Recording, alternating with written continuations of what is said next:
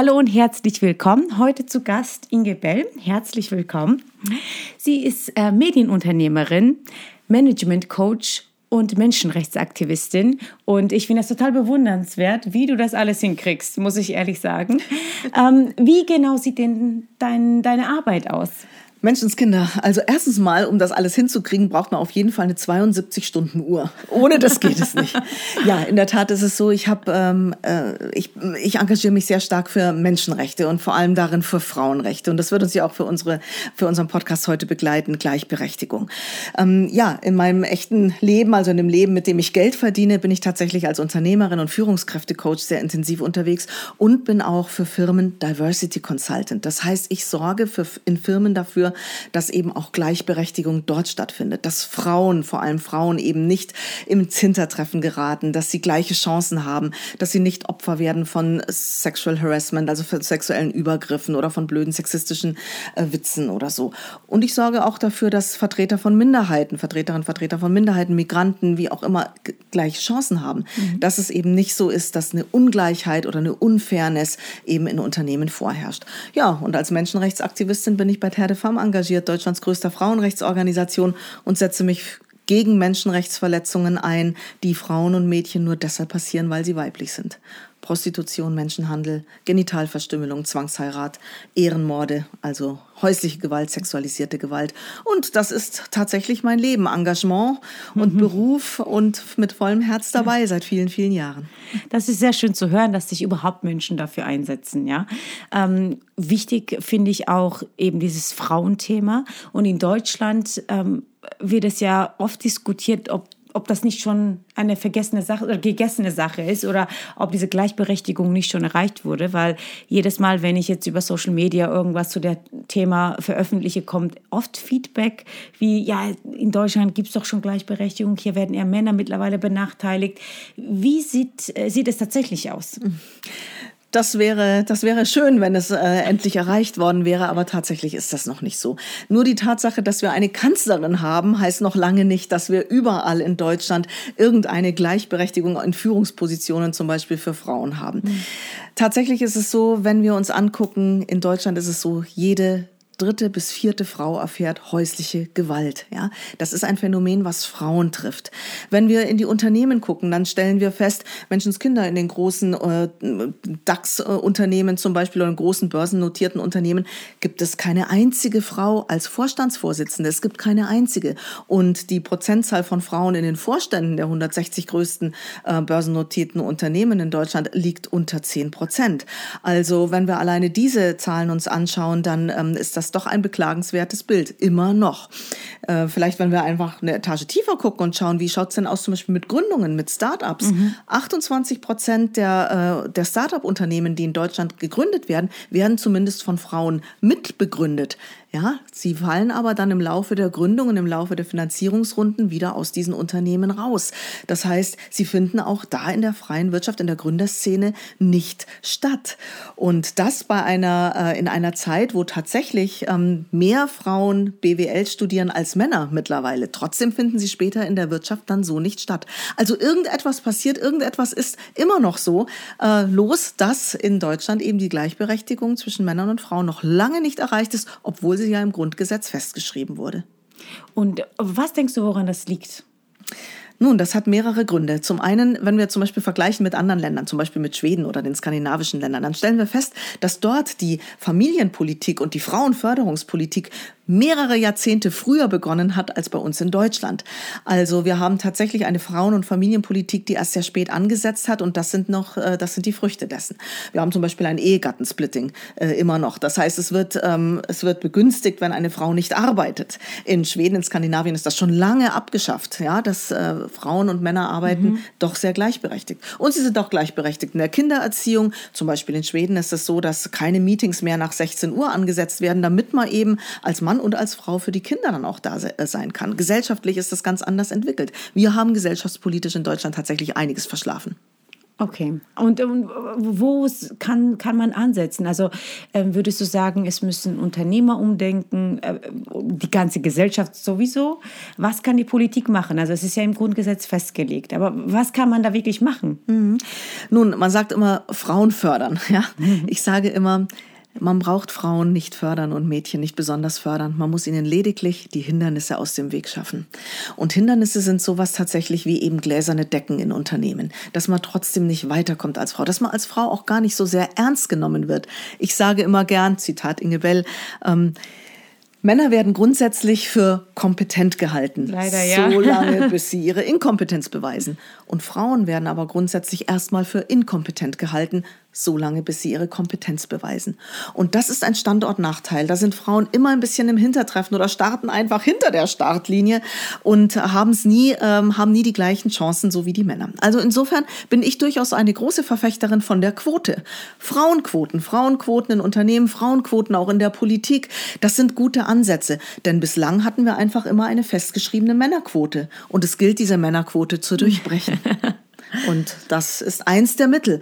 Neben einer guten Familienpolitik, neben einer tatsächlichen Frauenförderung auch für Unternehmen eben. Wir haben zum Beispiel ja auch ähm, die, die, dieses neue Gesetz, die Aufsichtsratsquote, also ähm, in großen Unternehmen.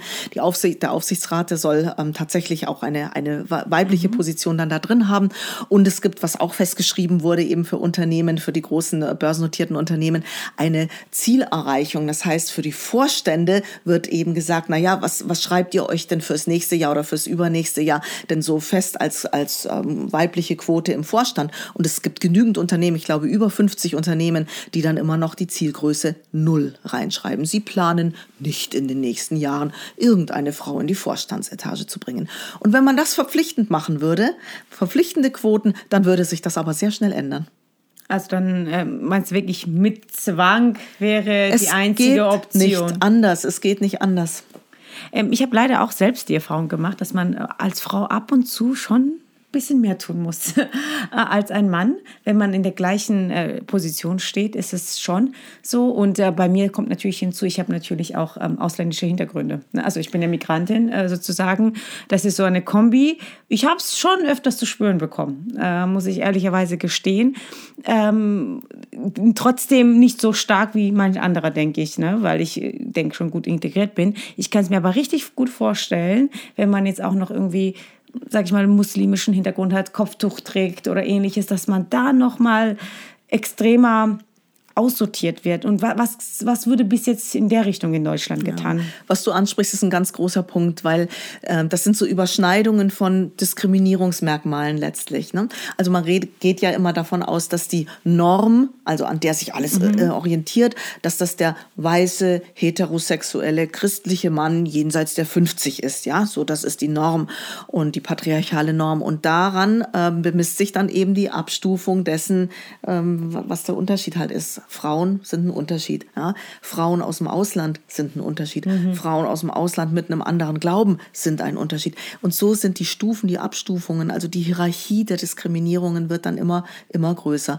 Ja, auch Männer haben schwer. Männer, ein Mann, der nicht ein weißer, heterosexueller, christlicher äh, Mann über 50 ist, sondern vielleicht eher ein junger Migrant oder ein junger Jude ähm, oder vielleicht sogar noch einer, der irgendwie Zeit mit seinen Kindern verbringen will und Elternzeit mhm. nimmt, wird oftmals ganz gerne als Weichei abqualifiziert. Ja? Und Frauen trifft es halt umso härter, weil sie halt ähm, eh Frauen sind, sie sind halt mhm. keine Männer.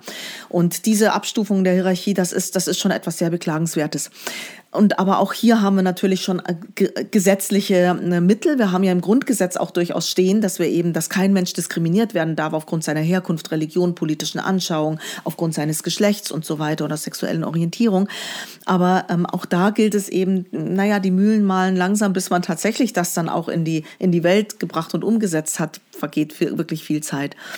Wir haben ja jetzt dann auch noch eben, um dem Ganzen ähm, also mehr zu helfen, seit 2000, oh Gottchen, wann ist es, fünf oder sechs, das allgemeine, Gleichstellungs, äh, das allgemeine Gleichstellungsgesetz. Das heißt tatsächlich, dass auch in der Privatwirtschaft oder in, im, im, im, im um, miteinander, untereinander in den Menschen, bei den Menschen, dass man da eben all, allgemeines Gleichbehandlungsgesetz, dass man die Menschen, die eben andere Religion, andere sexuelle Orientierung und anderes Geschlecht haben, dass man die auch gleich behandelt in Wirtschaft und in Unternehmen. Dieses Gesetz gab es zuvor nicht und es ist ein sehr, sehr gutes Gesetz, weil in dieser Zeit wurden dann eben auch die Gleichstellungsbeauftragten und eben das Thema Gleichstellung auch in die Wirtschaft und ins allgemein gesellschaftliche Leben eben hineingetragen. Vorher war es ja nur im Grundgesetz und das Grundgesetz regelt ja nur das Verhältnis von Staat zu seinen Bürgern, Natürlich. aber nicht untereinander das Verhältnis. Das allgemeine Gleichbehandlungsgesetz aber dann eben doch. Und es ist noch nach wie vor ein weiter Weg, denn um all diese Vorurteile zu überwinden, um all diesen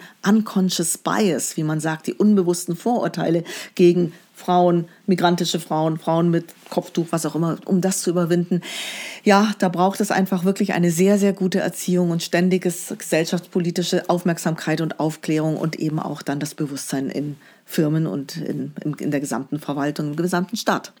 Insgesamt ist es, glaube ich, sehr vielschichtig, ja, wie du schon sagst, ob Frauen, ob jetzt dann ausländische Herkunft, dann gibt es natürlich auch Menschen, ähm, die ja andere äh, Auffällig, äh, Auffälligkeiten haben, die nicht der äh, dieser äh, bezeichneten Norm entsprechen. Genau.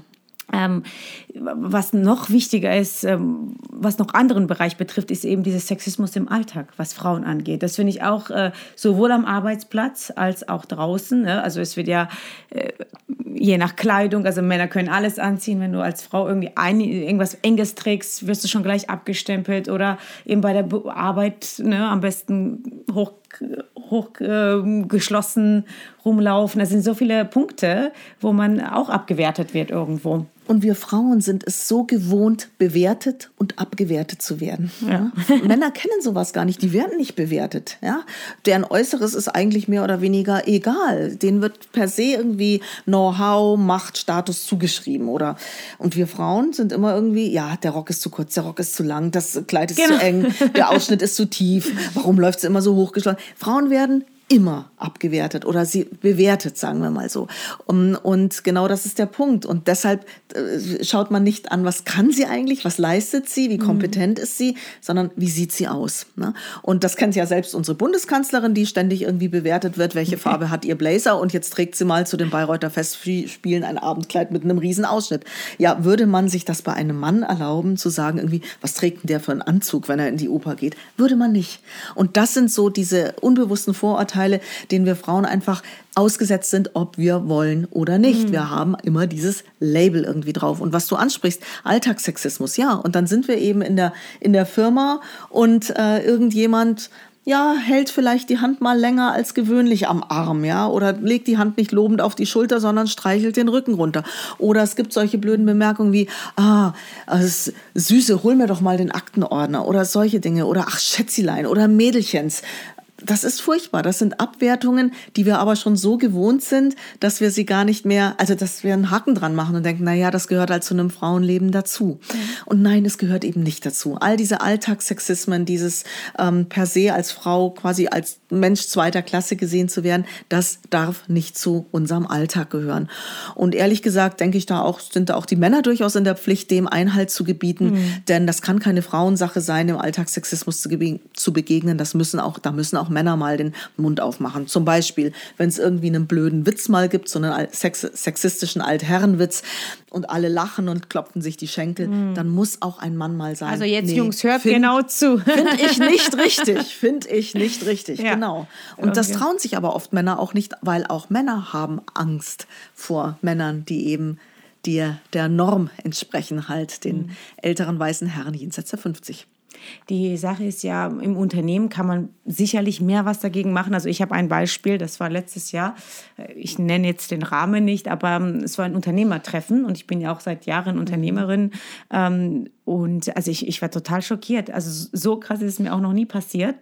Alltagssexismus, wo ich selber erfahren habe, dachte ich mir, oh mein Gott, die Mädels, die irgendwie ähm, Mädels, die ähm, als Sekretärin oder so arbeiten, als rechte Hand, also die, die werden ja sicherlich nur noch belästigt. Ähm, das war ganz normales Unternehmertreffen, ganz wenig Frauen, drei, vier und ich war auch noch die Jüngste. sitzen da, habe mich zu, zu einer Männergruppe gesetzt, weil es halt nicht so viele Frauen gab, ähm, zu, zum Essen. Und also das, ich fand das unglaublich. Wir sitzen nebeneinander und der streichelt mir wirklich den Rücken runter und sagt, hey Baby. Oder so. Also nach, nach so fünf Minuten Gespräch mit, was macht er, was mache ich, äh, vielleicht findet man irgendein äh, Miteinander, ähm, auch beruflicher Hinsicht der war 30 Jahre älter als ich. ich. Ich war da so, ich war so perplex. Ich wusste wirklich einfach, also das ist mir so, so in der Form noch nicht passiert. Und ich muss sagen, als Frau weiß man in dem Moment auch nicht, was zu tun. Ja. ja. Also ich bin wirklich aus der Situation zwar geflüchtet, aber ich wüsste jetzt auch nicht, soll man das jetzt ansprechen? Was macht man da? Mhm. Ja, vor allem ist es ja so gesehen irgendwo Freizeit gewesen, eher als dass man ähm, beruflich irgendein ein Miteinander hatte. Ja. ja. Das, das, sind auch so Sachen, eben die Hürden, weil es hätte vielleicht auch ein tolles Geschäft entstehen können zwischen uns beiden, aber mhm. ich bin einfach aufgestanden und dachte mir, okay, ich muss hier erstmal weg. Mhm. das war der erste mhm. Gedanke. Ja. Äh, die Frage ist tatsächlich, welches tolle Geschäft entsteht, wenn ein Mann denkt, er hat das Anrecht auf eine Frau genau. und sagt, hey Baby und streichelt dir den Rücken runter. Das wird bestimmt kein gutes Geschäft. Ja, eben. Weil es geht, äh, da hat der Mann wohl wirklich die Haltung, diese Frau steht mir zu, so wie mir alle Frauen irgendwie zustehen. Ja. Und das passiert, das ist halt nicht richtig. Du bist, du bist geflüchtet, das ist eine sehr verständliche ähm, Reaktion. Manche Frauen erstarren ja auch dabei oder es rattert plötzlich los im Kopf, was tue ich, was tue ich, was tue ich. Das war wirklich also für mich genau. auch überfordernde Situation, weil klar hat man hier und da mal blöden Spruch gehört, aber so direkt körperlich, das war, also ich wüsste echt nicht, ich war total schockiert. Ne? Mhm. Da war ich erstmal auf Toilette fünf Minuten, dachte mir, okay, wenn ich jetzt rausgehe, was mache ich? ja, also man, man war einfach mit etwas konfrontiert, was Männer an dem Abend sicherlich nicht erlebt haben. Ja, ja? genau. Das erlebt ja kein Mann, diese ja. Übergriffigkeit und vor allem auch diesen, diesen Schockmoment. Und du wirst dir vielleicht auch gedacht haben, um Gottes Willen, was habe ich gemacht, dass genau. ich ihn dazu ermuntert habe? Genau, genau. Falsche Frage. Ja, ja, das sollte man sich niemals fragen, weil wir haben nicht ermuntert. Nur weil wir nett sind oder weil du wunderbar ausschaust und toll und outgoing bist und einfach Menschen mit, deinem, mit deiner Ausstrahlung verzauberst, ist es noch lange keine Einladung zur Übergriffigkeit. und eigentlich ist es doch auch traurig für Männer, äh, wenn, wenn Männer dieses, dieses, dieses Bild irgendwie vom triebgesteuerten äh, ja, Tier irgendwie vermitteln. Das, ist, das sollte doch auch nicht so sein. Ja? Ähm, die Frage ist aber berechtigt, was tun? Ich würde es auf jeden Fall ansprechen. Und das Interessante ist, dass viele Kinder heute schon in der Grundschule lernen, wie sie sich zum Beispiel wehren, wenn Fremde sie äh, irgendwie mhm. ansprechen. Und so einen Mechanismus müssen wir als Frauen auch mhm. entwickeln. Nämlich zum Beispiel einfach zu so sagen, nein, stopp, ich will das nicht. Mhm. Ja. Nein, stopp, ich will das nicht. So wie es die Kinder lernen in der Schule. Halt, stopp, ich will das nicht. Ja. Es ansprechen, es nicht geschehen lassen oder es nicht einfach totschweigen, weil das ist wiederum, na, ich möchte nicht sagen eine Einladung für die Männer, aber es heißt doch, es ist doch nicht so schlimm. Ja, ja. Wir legitimieren dadurch das. das und indem wir es ansprechen und sagen, halt, stopp, ich möchte das nicht oder Mhm. Einfach nur Stopp, ja, oder wegrücken und es klar machen und ernster werden, dann hat man schon ein Signal gesetzt. Also Signale setzen auf jeden Fall. Also schon, ja, ja wie gesagt, das ist so in der Form, dass ich na, das erste Mal danach habe ich angefangen, darüber genau. nachzudenken. So ja? geht es uns immer. Ne? Ja, ja. Nach ist immer dann schlauer, genau. genau. Also jetzt würde ich es wahrscheinlich auch eher, eher härter durchgreifen, aber ich war, ich war, das war einfach ein Schockmoment, wirklich. Ja. Also den, den, Abend, also ich bin auch viel schneller gegangen. Ne? Der Abend war dann hin. Ja. weil man halt einfach so, man fühlt sich auch so abgewertet. Ja, ja. du fühlst dich da auch so beschämt. Genau, ne? genau. Was denkt denn der von mir, genau. wer ich bin, ja?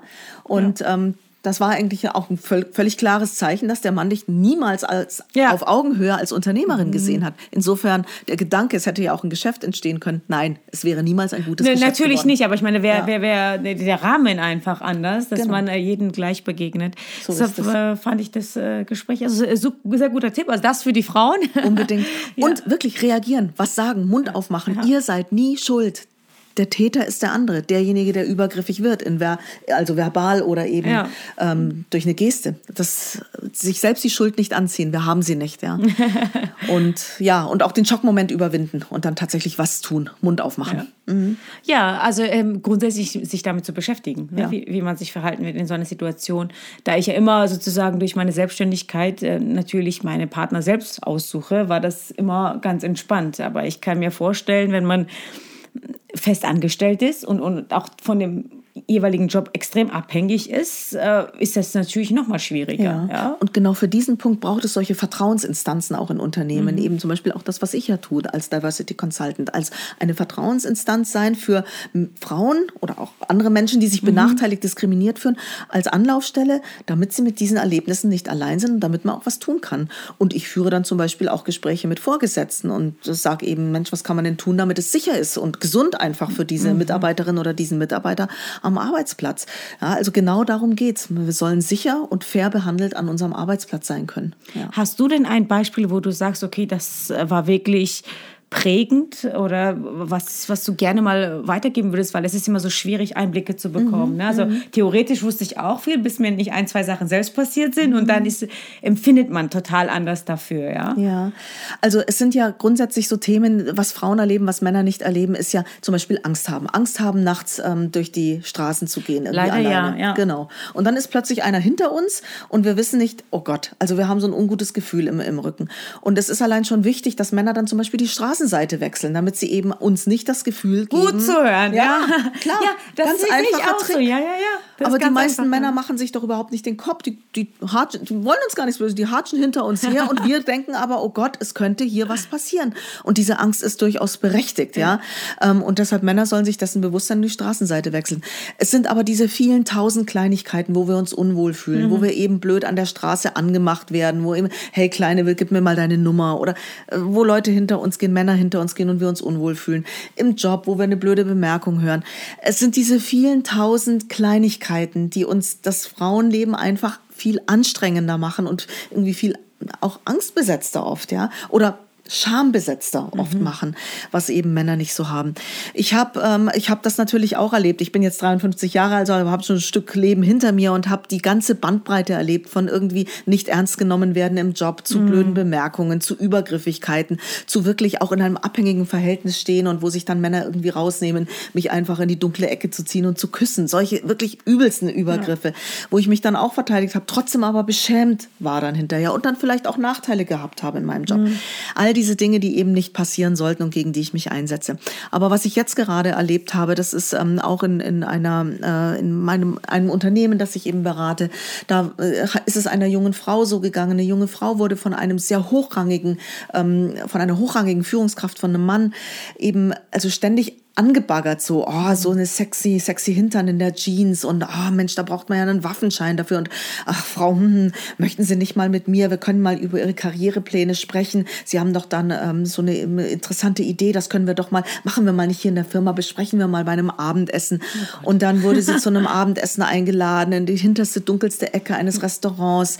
Da war dann, und sie konnte da kaum aus und es ging ihr die ganze Zeit nicht gut damit, ja, aber was, was soll sie dann tun? Und ist natürlich im Abhängig Abhängigkeitsverhältnis. Sie kam dann eben auch zu mir, hat sich offenbart und letztendlich haben sich dann noch mehrere andere Frauen offenbart, mhm. denen dieser Mensch genauso nachgestellt hat. Und letztendlich konnten wir dann mit der obersten Geschäftsleitung erwirken, dass dieser Mann dann äh, gekündigt wurde. Also das mhm. hat dann auch wirklich Konsequenzen. Aber das sind Dinge, die machen einfach jungen Frauen oder auch Berufseinsteigerinnen oder auch älteren Frauen, die also schon was äh, schon eine gewisse Zeit im Beruf sind, die machen denen Angst und Scham und ja. bringen sie einfach in die Defensive. Und das auch, darf nicht Angst, sein. Äh, den Job zu verlieren Absolut, ja. Existenzangst ja. natürlich dann auch, ganz klar. Je nachdem, wie der nächste Vorgesetzte tickt, ja. kann es so oder so ausgehen. So ist es. Jetzt hatte man Glück, dass du da warst und das begleitet hast, aber nicht in jedem Unternehmen ähm, gibt es sowas. Das ist in der Tat so, aber ich glaube durchaus, und da möchte ich wirklich eine Lanze brechen, auch für uns, auch für uns in Deutschland und für die bewusste Gesellschaft. Ich glaube, das ist sich am ändern, ja. Mhm. Dieses Bewusstsein auch in Unternehmen, dass man wirklich äh, tatsächlich gucken muss, wie kriegt man ein gesundes und faires Miteinander hin. Vor allem für Frauen, aber auch für andere, die eben anders sind, schwule Menschen, ja, mhm. ähm, wie auch immer, Migranten und so. Das ist etwas, was doch in den großen Konzernen mittlerweile schon ankommt. Also es kann sich eigentlich kein großer Konzern mehr erlauben, nicht nicht irgendwie eine Art Instanz zu haben für Compliance oder für Diversity oder so. Das ist schon angekommen, dieses Thema.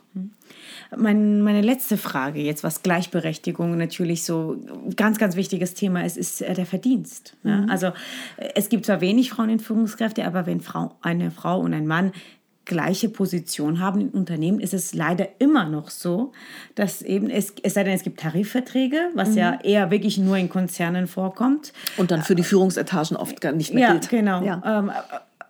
Was kann man da machen? Weil letzten Endes hat man ja gar keine Einblicke. Ja, in der Tat ist es so gut, dass du das ansprichst. Es gibt ja diesen bekannten äh, Gender Pay Gap, wie man es mhm. nennt, eben die ungleiche Bezahlung zwischen den Geschlechtern, der ähm, tatsächlich zu Ungunsten der Frauen ausfällt. Eben 20 Prozent verdienen die Frauen weniger als Männer. Jetzt außer in tariflichen, tariflich mhm. geregelten Beschäftigungsverhältnissen. Bei Führungskräften, also auch außertariflich, schaut es noch mal schlimmer aus. Da ist es so, wenn Frauen in Führungs-, großen Führungspositionen sind, verdienen sie 30 Prozent weniger als Männern in, Männer in vergleichbaren mhm. Führungspositionen. Und ja, auch hier gibt es eine gesetzliche Handhabe mittlerweile seit 2018, die aber ein zahnloser Tiger ist. Das ist das sogenannte Entgelttransparenzgesetz.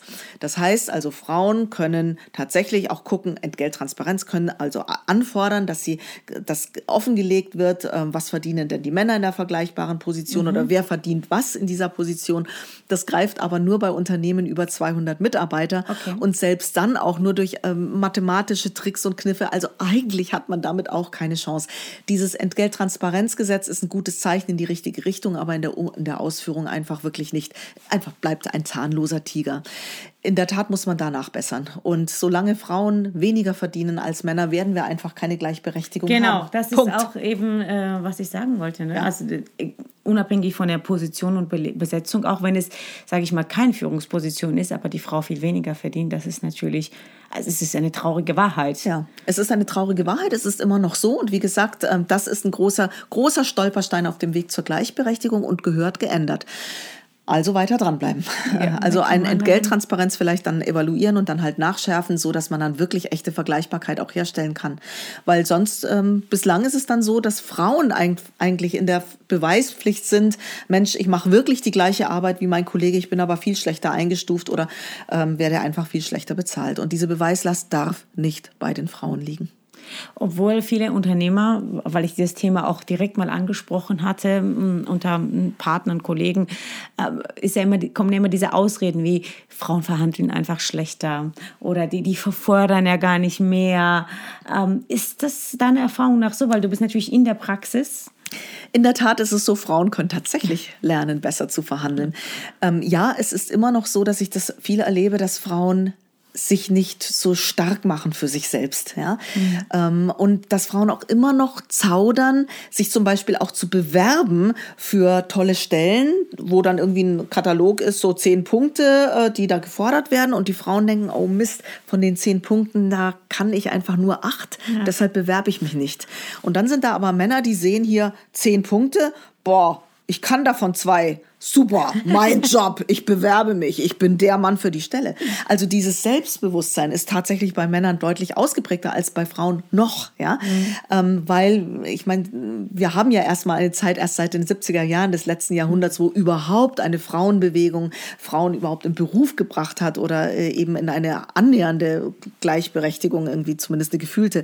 Und insofern äh, haben wir da tatsächlich als Frauen auch noch ganz viel zu lernen, einzustehen für uns selbst, einzustehen für unsere Leistungen und äh, eben auch, wenn wir nur 80 Prozent schaffen, trotzdem zu sagen, mein Gott, äh, das ist meine Stelle, ja, und nicht, äh, nicht eben ähm, so wie die Männer, die dann bei 20 Prozent schon sagen, wow, ich bin der King. Mhm. Ja?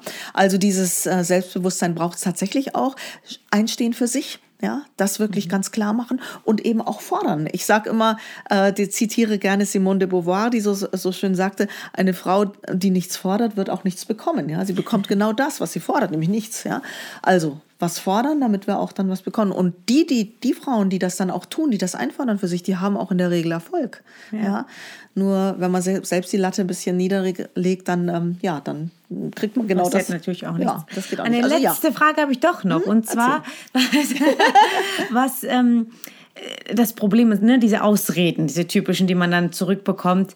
Ähm, Frauen kriegen Kinder, werden schwanger, deshalb kommen, äh, wollen sie zum Teil anscheinend ja nicht in Führungspositionen. Kannst du das bestätigen aus der Praxis? Nein, das kann ich nicht wirklich bestätigen. Ähm, es ist allerdings so, natürlich wollen auch Frauen Zeit mit Kindern verbringen. Und das sollen sie auch selbstverständlich ja. dürfen. Aber ehrlich gesagt wollen auch viele Männer heutzutage Zeit mit stimmt. Kindern verbringen. Und das, was ich feststelle, ist, dass genau das Männer, junge der neuen Generation, die, die eben tatsächlich sensibler sind und wirklich aktive Vaterschaft leben wollen, dass die an die genau dieselben gläsernen Decken stoßen wie Frauen seinerzeit. Nämlich, dass dann zum Beispiel Chefs sagen, oh Gott, was ist denn das für ein Weichei? Der will tatsächlich ja. mehr als nur einen Monat Elternzeit nehmen und noch dazu am Stück. Vier Monate am Stück geht ja wohl gar nicht. Mhm. Und insofern haben dann auch diese Männer auf gut Deutsch die Arschkarte oder das Label drauf, Weichei, der bringt's nicht, der ist nicht karriereorientiert. Mhm. Also das, was sich die Frauen schon die ganzen Jahrzehnte anhören dürfen. Und ähm, ich meine, das ist ein trauriges Beispiel, aber das zeigt, dass eben diese festgefahrenen Rollenbilder, die festzementierten Rollenbilder einfach immer noch sehr wirksam sind und dass eben auch ein Mann nicht wirklich ein aktiver Vater sein darf oder sehr mhm. oft auf Vorurteile stößt.